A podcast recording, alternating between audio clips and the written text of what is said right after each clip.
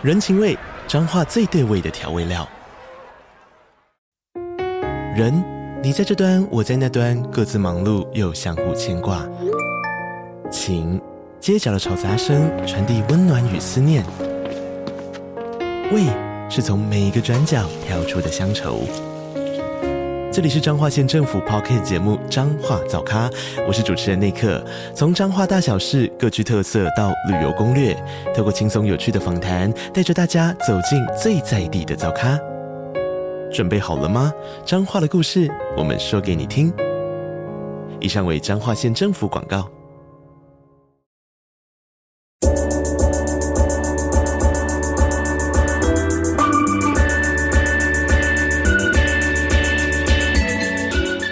大家好，欢迎收听午后女子会 Afternoon Girls Club。我是雨洁，我是舒雨。今天这一集开始之前，我想要先感谢就是启发我的人，他应该不知道他启发了我啦。反正就是我一位，他是离你很远的人吗？啊、呃，没有，他是他是我的一个好朋友这样子。Oh, oh, oh.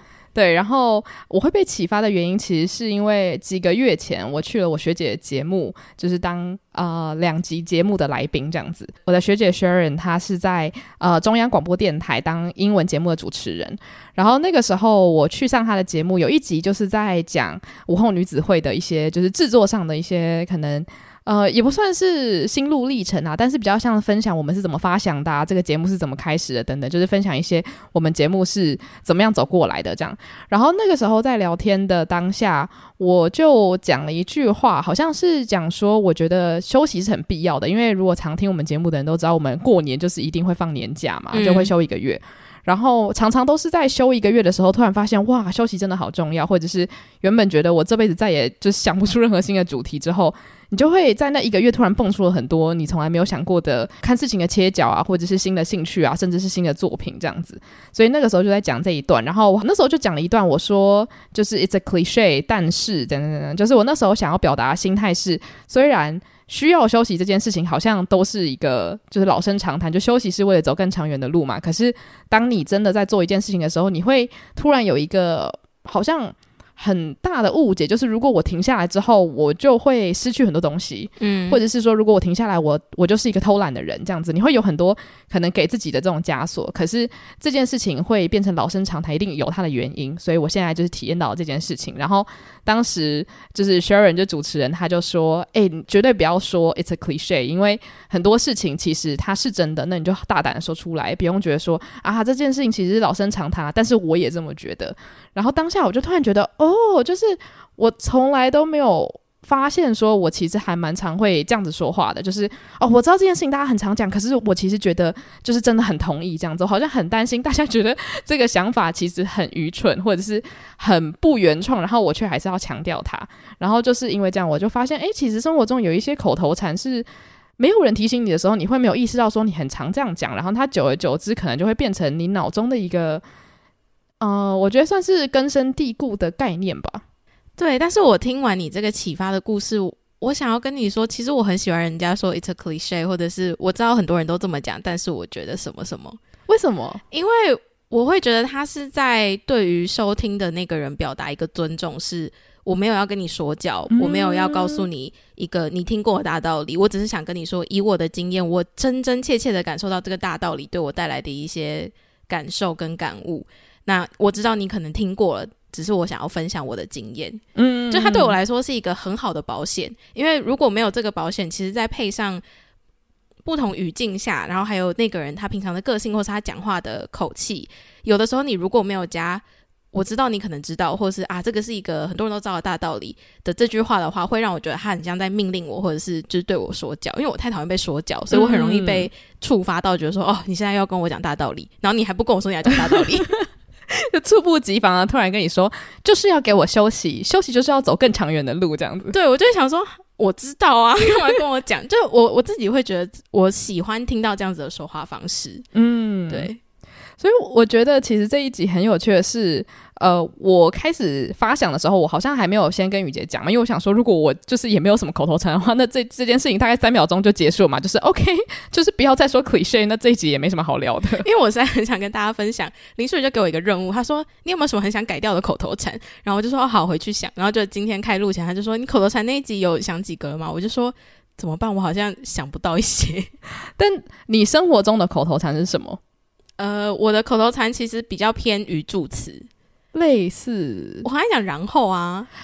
赘字的这一种，就我会把这些视为口头禅。我好像没有认真想过，说我很常讲什么字，是我我会觉得说啊，不要再讲，不要再讲了这样。嗯，但是你我刚刚认真想，有想到一些，也没有一些，就两个。但是其实我觉得你的观点是还蛮重要的，就是之所以我们会一直说某一些话，其实是有目的性的。当然，我觉得我自己没有目的性的口头禅，像是我常讲。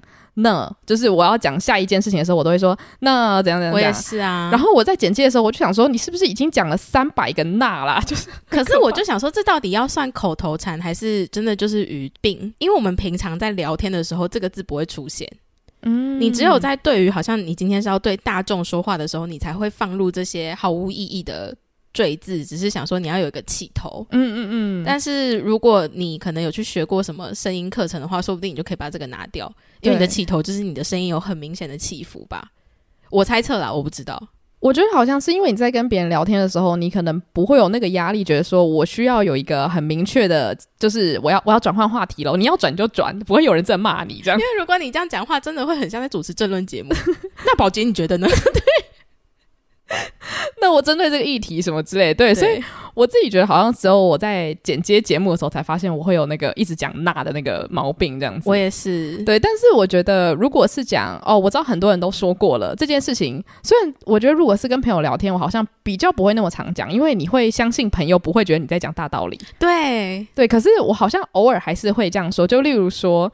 如果有朋友很久以前曾经跟我说过一件事情，然后我没有很认真的听进去的话，我之后可能就会跟他讲说：“哎、我真的觉得就是做人可能要有所保留。哎，虽然你早就已经讲过了，可是我真的觉得这个道理很重要。就是讲出这句话，好像有点像是在跟朋友讲说。”哦，我现在终于学乖了，不是我现在才要跟你，就是我不是反说教，而是我要认证你对我的帮助，我是有就是接收到的这样子。所以你并没有想要说教他，对对对，你只是要跟他分享说，你当初跟我在那边劝告是对的，对对对。哦，OK，就有点像是可能他自己都忘记自己说过这句话了，可是我想要让他知道，是因为有你的帮助，我才变成了现在的我。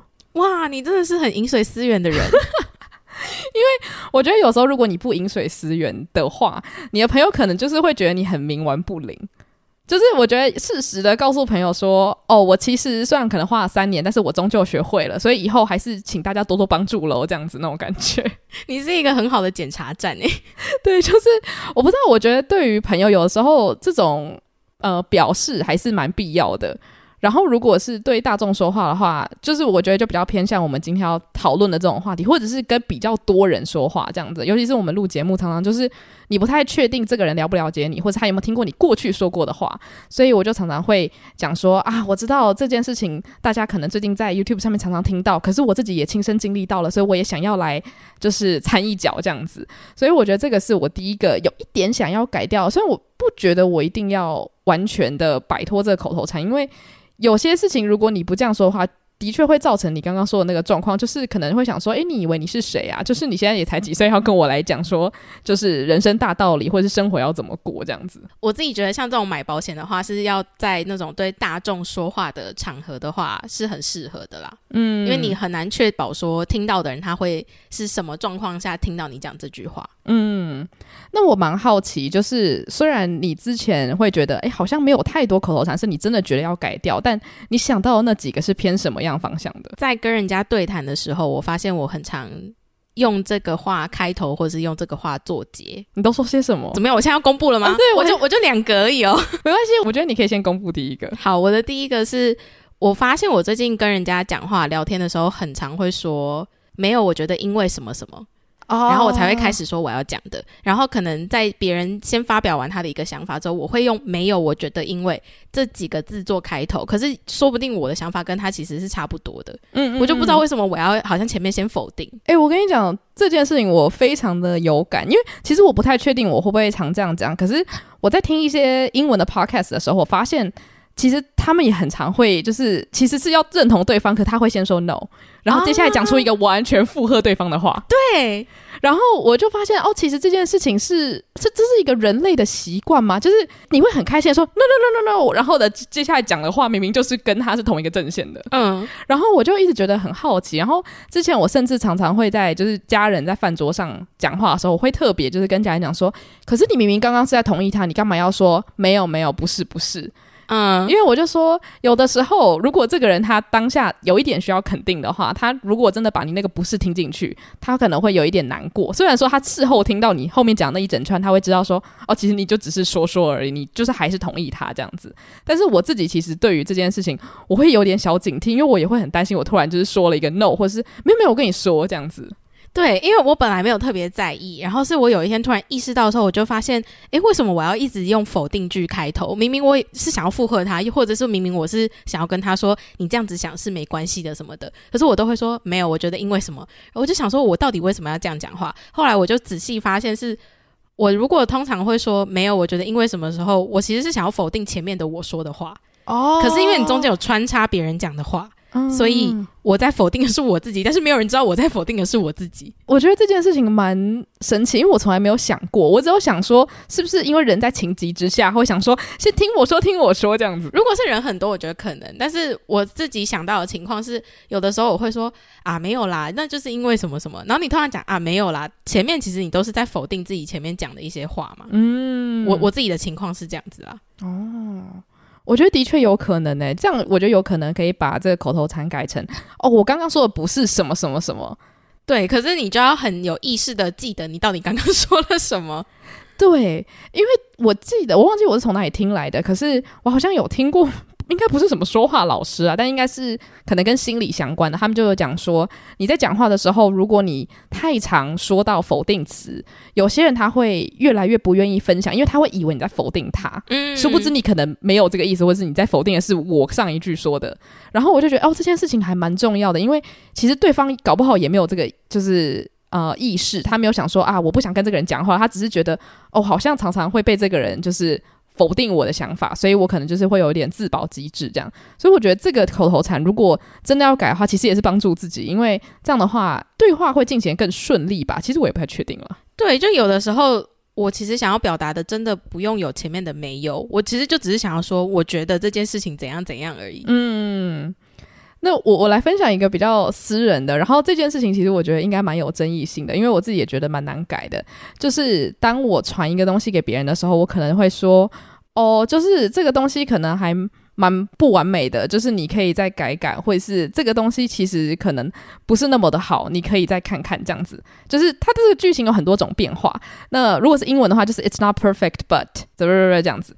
然后我会想要改的原因，是因为我觉得有的时候我会有一点言不由衷。你的意思是说，其实你觉得超棒，不是？但是你还是跟人家说啊、哦，可以改啦。如果你想要改的话，这样讲话听起来好欠扁。但是应该是说，呃，讲准确一点的话是。这件事情我已经做到我能力范围，我觉得最好的状态了哦，所以我应该要告诉对方说，哎，这个东西我已经完成了。那如果你觉得有需要改的，那可以改。哦，你不需要开头先说这个东西是不完美的，因为其实你已经做到你力所能及最好的表现了。对对对对对，而且因为我开始觉得，就是当你一直在重复同一句话的时候，别人会不得不把它当真。嗯，就是他会开始觉得说，哦，所以你做的东西你自己也觉得不怎么样就对了，或者是你自己也觉得你自己能力不足，是不是？然后像如果你真的觉得自己能力不足的时候，你的这句话就变得有点像放养的孩子，大家不会那么认真的去听。可是我就突然觉得这件事情蛮困扰的。就假如说今天你要我做一个陶器好了，然后我就真的不会啊，那所以我尽我所能的做好了一个东西，然后我说这个东西可能是蛮烂的啦，但你再看看，那对方可能觉得啊，你就是在那边客气，或是你就说说而已。但殊不知，其实我是真心觉得我能力不足，所以我需要有人来帮助我，或是来。改正这个东西，那我就觉得这个句子它就没有它原本想要承载那个力道了。在我真正需要帮助的时候，别人可能就会觉得哦，你就是随便讲讲，对对对。然后当我真的觉得这个东西做的不错的时候，对方也不会真的去珍惜你的这个尽全力的行为，这样子。嗯，然后我就觉得这件事情其实要改很难，因为我觉得我们是一个被鼓励要谦虚的民族嘛。我觉得是，可是我会想说，如果今天是工作场合上的话，其实前面那句话是完全没必要的。嗯，因为你就是跟对方说你完成你的部分了，然后你看你要怎么调整，嗯，这句话就会结束。对，所以我比较好奇是什么情况下你会加上前面这个啊，这个是不完美的东西，这样。我觉得是在跟朋友或者是学生时代组员讲话的时候，哦，就是你。呃，第一个是你不想要语气听起来好像一副就是这个东西就是很完美，没有人可以给我改正的那种感觉，因为你也不是那个意思。但是通常我我自己会觉得最中性的讲法就是这个我做完了，请大家帮我看看有没有需要调整的地方。嗯，结束，就它很中性到我也不觉得这个东西它怎么样。嗯。哦，我觉得这个要挖更深一点的话，有点像是今天如果我们要创作一个东西，它是有美丑可言的，因为美丑是一个很很主观的东西。就我可能觉得蛮好看，但是我心里又知道，感觉有些人会觉得这东西很丑，所以我太害怕有人觉得这个东西很丑，所以我就觉得我要抢先一步，先说这个东西应该蛮丑的。嗯，我懂，对，所以我我觉得这个是一个自保的机制，可是我同时又觉得。自己干嘛那么可怜？就是我明明又觉得这个东西其实超爆可爱的，我干嘛要先好像挖一个洞，然后自己跳下去，觉得说你们可以把土弄下来把我活埋那种感觉。嗯、然后我我就觉得这个态度其实我自己还蛮理解的，可是我又不希望自己慢慢落入那个回圈，因为我觉得久而久之你会越来越容易觉得大家否定你是正常的。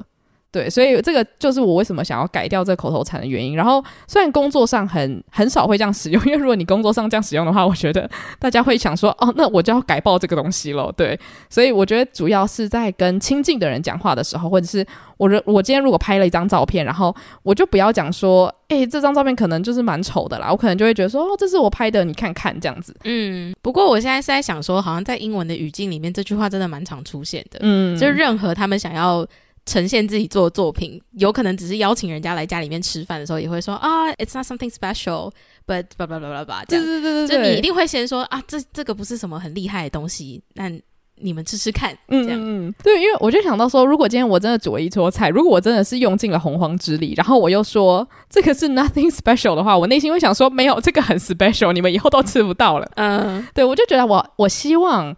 我说出来的话，可以至少八十九十趴的反映我真正的心情。懂，对，所以这个是我现在在练习做的事情，就是在更真诚一点的表达自己的情绪。对，或者是你就可以去面对，我真的觉得我我我尽全力了，然后我给我自己一点鼓励那种感觉。嗯，对。其实我刚仔细想一下，我觉得你说这个哦，这个不完美，或者是这个不是什么特别的这种话。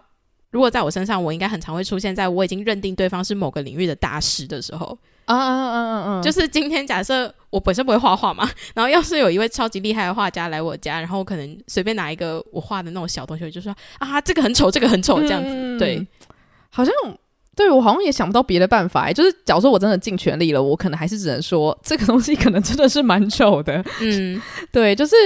我觉得，可是，在那个情况下，你是真的想表达你的谦虚，所以我觉得他是有达到他的目的性。好像也不能这样讲，是有一点，你知道，就是你真的没有他厉害。嗯，所以，与其让他就是觉得你好像要挑战他，你要让他知道说没有没有，我真的只是关公前面耍大刀这样。哦，但我觉得好像这一句话它会出现，就是用在这种时候，诶，嗯，就是表达我的诚意，我对你的尊敬这样子。哇，好迂腐的一句话。但是我也其实有点想不到，我什么时候有就是在大师面前这样说过了啊？我知道了，当我在谈论我自己不是很擅长的议题，然后对方感觉很了解的时候，我好像就是会这样讲。我也会，我也会说，其实我没有很了解，但是我觉得怎样？嗯，那你的第二个是什么？我蛮好奇的。我的第二个是一个超级短的口头禅，是确实。等一下，我跟你讲，我非常好奇这一句话是。怎么就是流进我们的 就是讲话的这个圈子里面的？因为我身边好多人啊，应该说跟我很亲近的人，你有发现大家都开始讲这句话吗？有，而且大概是近半年。然后就例如说，我可能叽呱讲了一大堆，然后我朋友就会很认真跟我说：“确实。”我也觉得，因为我也觉得我是这近半年来，我就想说，到底是吹了什么确实的风呢？对，我也不知道这个风哪里吹出来。哎，可是我现在人家跟我讲话，然后我真的想说我很认同，然后我也不知道说什么时候，我就说啊，确实确实，而且我会说两次，而且因为我我完全对这个字我没有任何的就是反感，因为这个字就是挺好用的嘛，然后听起来很专业，所以我就常常会觉得我朋友这样回我的时候会觉得。你好认真在看待我刚刚说的。以前因为我可能说了一句很笨的话，我就觉得说我最近开始想要买一些长袖的衣服，因为我觉得就是长袖衣服可能就是蛮实穿的，可以讲就是讲了一些我认为的大道理。他说嗯，确实。然后我说哇哦，就是我们的对话好认真哦。我自己会觉得我想要改掉确实这一件事情，是因为。我觉得确实，他这句话的力量蛮大的，嗯、就是他给了很多肯定的力量，跟你瞬间就是会让对方觉得说啊，你身为一个他的朋友，然后你非常肯定，然后你同时又觉得他，你相信他的专业的这种感觉。虽然你们在谈论一个可能根本是毫无专业的事情，只是我想要改掉，是因为我觉得确实他有点太肯定到你，其实会无法接续下面的话题啊。嗯嗯嗯，就是他其实蛮据点的，你讲出确实的时候，这个话题就结束了。对。难怪我觉得这句话的力量很大，因为通常别人对我讲完这句话之后，我就会觉得好像针对这一段话，我没有办法再加任何东西进去了。对，哦、但是其实我有时候讲完确实，我还是想要就是接着聊这个话题，所以我就不知道为什么我要讲确实，但也可能是因为这样，所以我会讲确实确实，我会听起来比较没有那么认真。而且我现在在怀疑，就是会不会是因为在职场上这句话用起来太方便了？我在职场上有使用吗？我想一下。好像有诶、欸，因为如果你在跟假如说同事或什么在讲话的话，这句话应该会给出很大的肯定嘛，就说哦，我觉得你讲的真的是蛮对的，然后或者是假如说是什么客户之类的，嗯、我觉得在职场上用这种很有效率的词汇其实蛮好的，因为你就是求一个我们用最短时间达成一个共识最好嘛。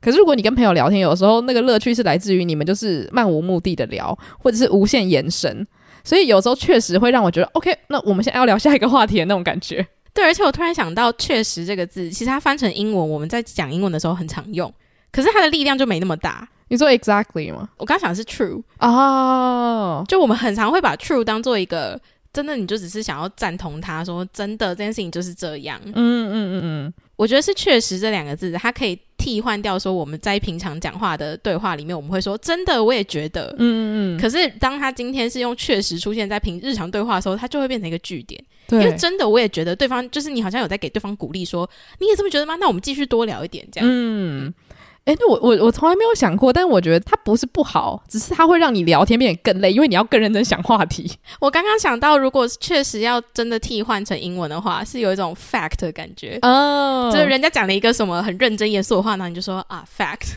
就是 OK，我我认证，那我们现在可以就是进到下一个话题圈那种感觉。对，所以。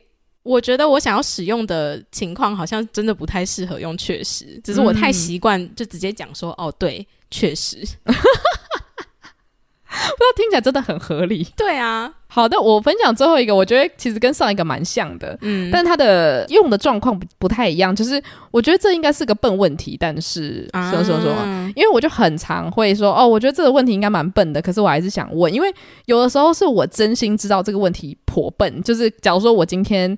不会使用 Excel，因为我曾经就是不会使用 Excel 做就是加减这样子。然后我知道这个问题应该真的是颇笨，所以我在发问的时候，我会就是问出来这样子。我可能就是问我家人说这怎么用啊，然后他们就会说哈哈哈你好笨什么的。那我觉得这样的话会让别人教你的抑郁大增，因为他就会觉得、嗯、哇你这个人真的是什么都不会。可是后来我就发现，我可能十次有五次在用这句话的时候，对方的回应都是这不会是笨问题啊，或是旁边会有人说哎、欸、我也不知道。就我会发现哦，其实这句话它的准确度就跟我之前讲的那个东西一样，就是它的准确度颇低。嗯，就是它变成有点像是我先说这一句话来保护我自己，可是其实这个东西一点都不笨。那等到我真的需要表达，我知道这个问题真的是超笨的时候，是不是它又会失去它的威力了？哦，那我觉得是因为你有点过度使用它。嗯，因为我个人也是会用。我想问一个很笨的问题，作为问笨问题的起手式。可是我的笨问题是，我会觉得，如果是一般大家知道的常识的话，我就会这样讲。嗯，但是如果是我想要谈论的是，我知道在场有人一定比我了解的，那我会说我不太清楚这个议题，但是我想要问什么什么什么。那假如说今天呃，你参加一个有十人的聚会，然后里面大概有两个人你觉得是对于某个议题非常专精的，那你会把你想问的事情归类在笨问题吗？不会，因为我的笨问题是只有局限在大家的尝试哦，就是尝试，就是像是说你要拿烤箱的东西，你要拿手套这种。那、嗯、如果我我不知道的话，我就会说，哎、欸，我想问一个有点笨的问题，我要怎么拿烤箱的东西啊？嗯、像这样子，就是真的是一般我觉得大家尝试会知道的东西的话，我就会这样子起手式问，嗯，或者是问说什么什么地方的总统是谁，什么这种。哦。哎，对，就是如果我真的要问一些地理题的话，嗯，我就会非常小心的说，我知道这个问题真的真的超笨，但是这个地方到底在哪里啊？对，就是地理题啊、历史题啊，就我觉得大家可能有一定知识程度的东西的话，我就会用这个起手式。可是如果那个话题是在就是我们要针对某一种领域，然后开始深入聊天的话，那因为我真的不了解这个领域，所以我觉得。直接说哦，我不了解这个领域，所以我想问的是什么什么什么这样。因为之前我会有一个很深的感触，是因为刚好就是我参加一个读书会，然后那时候我们在读跟法律有关的书，然后在读那本书的时候，我就是。不停的觉得自己的知识量很不够，我就有很多很多的问题想问，可是我又觉得这些很多很多的问题都听起来有点笨，可是我又不知道答案在哪里，就是我找不到，或者是我也不知道要请谁帮助我这样。所以那天就是在读书会的时候，大家就是可能会聊天啊，或提出问题，然后我每次提出问题的时候，我都在心里先绕过三遍，想说这个问题我先检查一下是不是听起来真的有点太愚蠢。如果感觉有一丝的可能性，我可以找到答案的话，那我就不要问。结果后来我可能就是鼓起勇气问了两三个之后，大家就是会。互相看就说，诶，对啊，答案是什么啊？然后我就突然发现，哦，原来很多人都跟我有同样的想法。就我觉得，当我们谈到，例如说历史，或者是法律，甚至是例如说什么什么主义的时候，其实很多人的想法可能也都是，哦，我对这个东西有一点点浅浅的了解。可是真的要深入的话，我可能也是有一点不确定。就是大家都是抱持着这样的心情在讨论这些议题的，我就突然觉得，好像是不是其实很多人都跟我拥有同样的心态？可是因为我们都很怕看起来惴惴不安，所以我们都比较不常问问题。所以这也就是为什么老师常常会说没有笨问题。嗯，虽然老师这样讲，可是学生还是会觉得这个问题感觉就是很笨。我大学有一个老师，他就是很喜欢抨击别人问笨问题。真的？那如果学生真的问了一个就是大家都不知道的问题，但是老师本人觉得很笨的话，他会解答吗？应该不是说他会很直接的回应说你这什么笨问题，是他会用回应的态度让你知道你问的这个问题是可能教科书上面就有写啊。那如果你今天是站在老师的位置，你会想要回答这样子的问题吗？我觉得我会回答哎、欸，可是因为我不是真的天天在教书的人，所以我不知道会不会这种情况累积起来之后，我就会觉得很烦。哦，因为我觉得老师他毕竟有很多年的教书经验，他可能就觉得说：“天哪，怎么会一代不如一代？”的那个感受很明显之类的。但是如果我今天就是我只是去那边当一日老师的话，他们问什么问题，我绝对都会回答。我觉得那个是你能够忍受的程度的差别啦。嗯，嗯，可是是因为像呃，我大学那位老师，他是用这种方式在上课的话，其实我就觉得大家后来就真的都不敢问问题。嗯。嗯其实我觉得这句话，他在教学的这个情境下真的蛮重要的。应该说，我觉得蛮恐怖的，因为虽然他听起来也没有很有杀伤力啦，就说哎，不要一直问一些笨问题。可是，当你想要问一个问题，然后你被打枪之后，其实你可能其他问题，它真的是一个需要待解的的疑问，但是你就会因为这个恐惧不去问。然后有的时候，老师可能也会错失发现自己盲点的地方。像这个是一个小意识，想跟大家分享而已。就是呃，前几天我就是有问我的学生说。就是你相不相信有灵魂伴侣这件事情？因为刚好我们在看电影有这样的议题，然后我自己真心很好奇，所以我就很希望同学可以用开放式的问题来，就是分享给我知道。就因为我觉得我的很多学生他们都是很敢问问题的人，然后因为我我觉得身为老师，就至少在我自己的经验之中，我只求之不得，我恨不得大家疯狂问我问题这样子。也许可能是因为我不是每一天每一节课都在教书，所以我会觉得哦，学生这样子会让我很开心。但总之，学生就有问我说，老师。灵魂伴侣的定义是什么啊？然后我就说，诶，对啊，灵魂伴侣的定义是什么？然后我就开始分享我对这个东西的定义。然后我就发现，很多同学对于这个字的定义跟我不一样。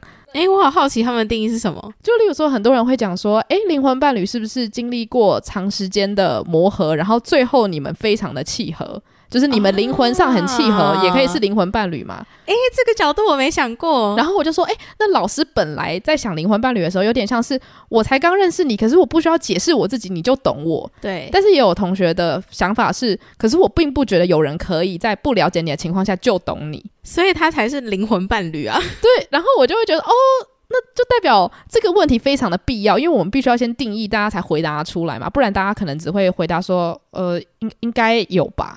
我相信可以遇到吧，就是他会变成比较浅层的，在回答老师想问的东西。应该是说你想要的对话是有点像辩论的，对对对，对，所以你会需要先定义，那你们今天要讨论的主题，它的本质上到底是什么意义？对。所以我就会觉得说，有些问题它乍听之下可能很简单，就例如说，请问你会不会觉得自己一个人很孤独？那有时候如果你不去定义什么是孤独，或者是自己一个人的定义是呃，例如说在城市中行走，然后路上都没有人吗？就有时候如果你不问这些所谓看起来字面上很笨的问题的话，你没有办法很认真的去跟这个人展开。一个很有趣的辩论，或者是发现对方根本上跟你的思想是不一样的。然后我就觉得说，无论是跟朋友，我觉得跟朋友的话，可能朋友比较不会介意问这些东西。可是我觉得有时候师生关系常常会让学生觉得说，我不能去挑战你对事情的定义。嗯，可是我觉得如果是数学、物理、历史，历史其实也可以讨论。反正就是如果是非常事实派的东西，也许你你问说。为什么一加一等于二？老师可能会生气，想说我不是已经教过你三千遍了吗？但我觉得其他东西其实很多笨问题，它的反面是根本上在拷问你的灵魂，嗯，就是你对这个东西的定义到底是什么？所以我才突然发现说，其实当我自己就是有点先限制我自己说啊，有些笨问题你要自己想办法解决的时候，你可能会失去跟别人展开有趣对话的一个机会。嗯，对。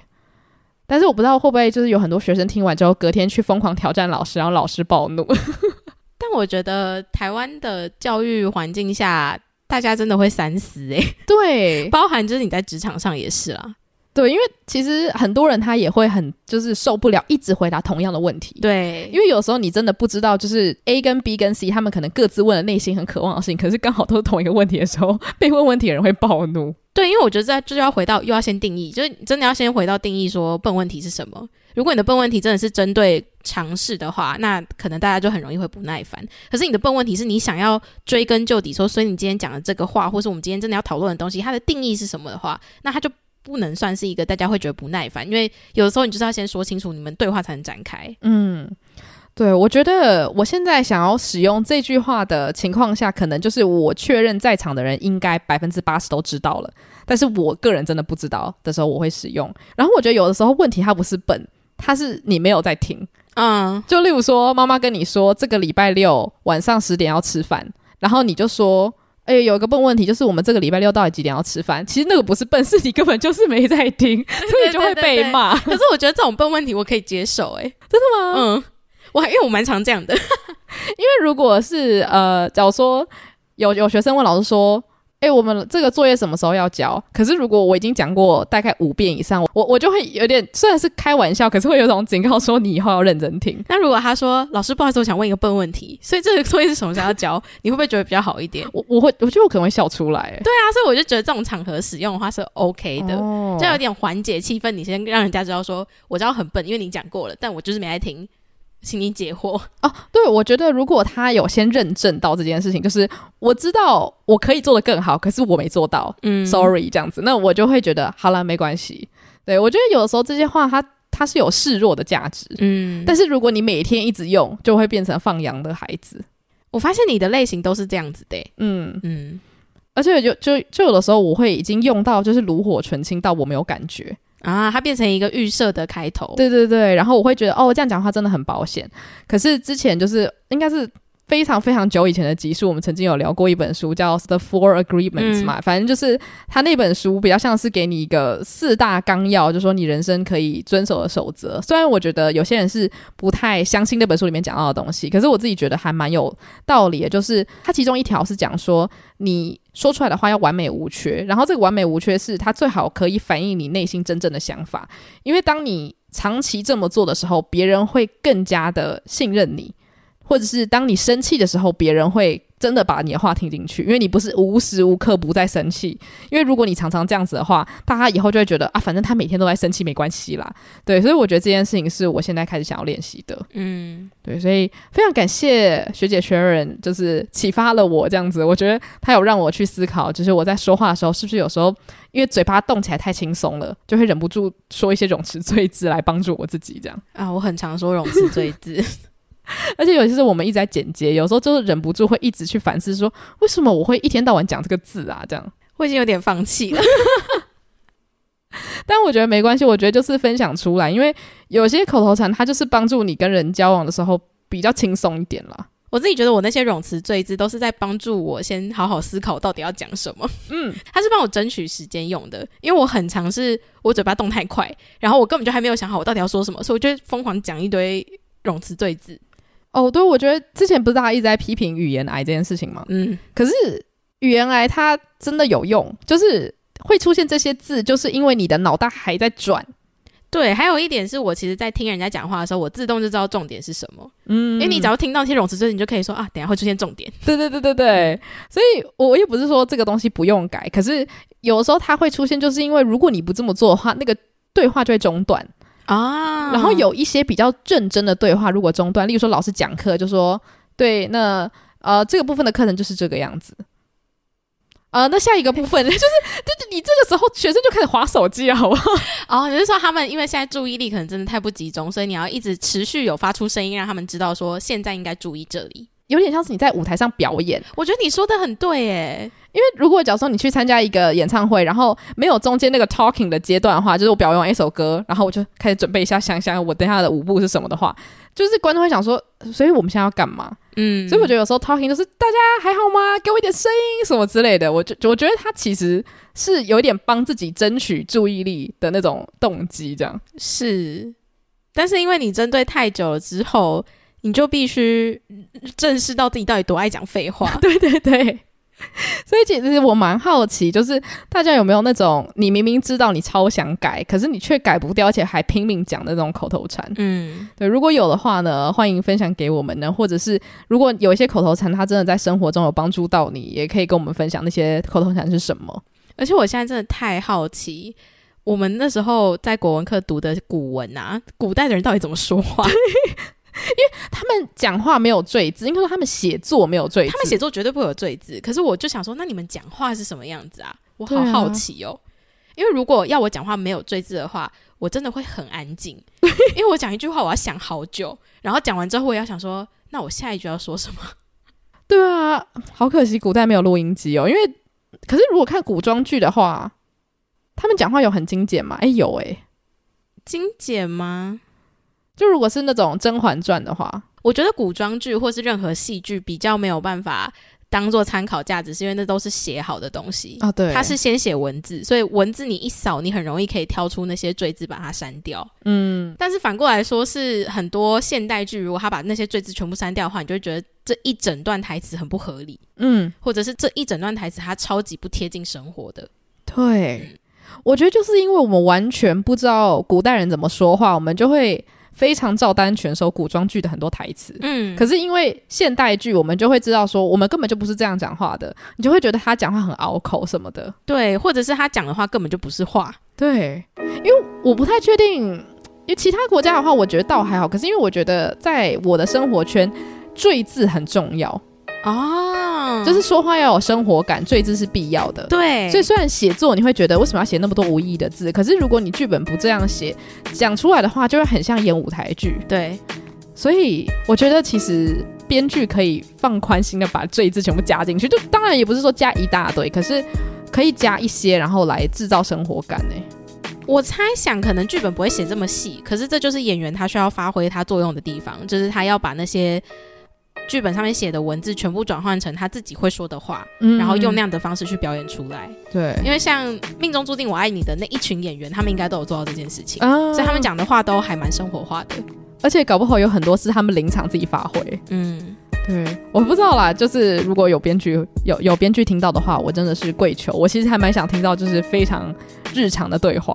然后，如果听完这一集，你有什么想法想要跟我们分享的话呢，都可以到我们的 IG，你可以在现实动态 tag 我们，或者是你也可以到 Spotify，我们都会有跟单集相应的问题，然后你可以在上面直接公开的回应你的收听心得。那我们的那。我们的 IG 是 Afternoon Girls Club。如果喜欢这集的话，也欢迎到 Apple Podcast 帮我们留下五星评论。谢谢大家今天的收听，午后女子会散会。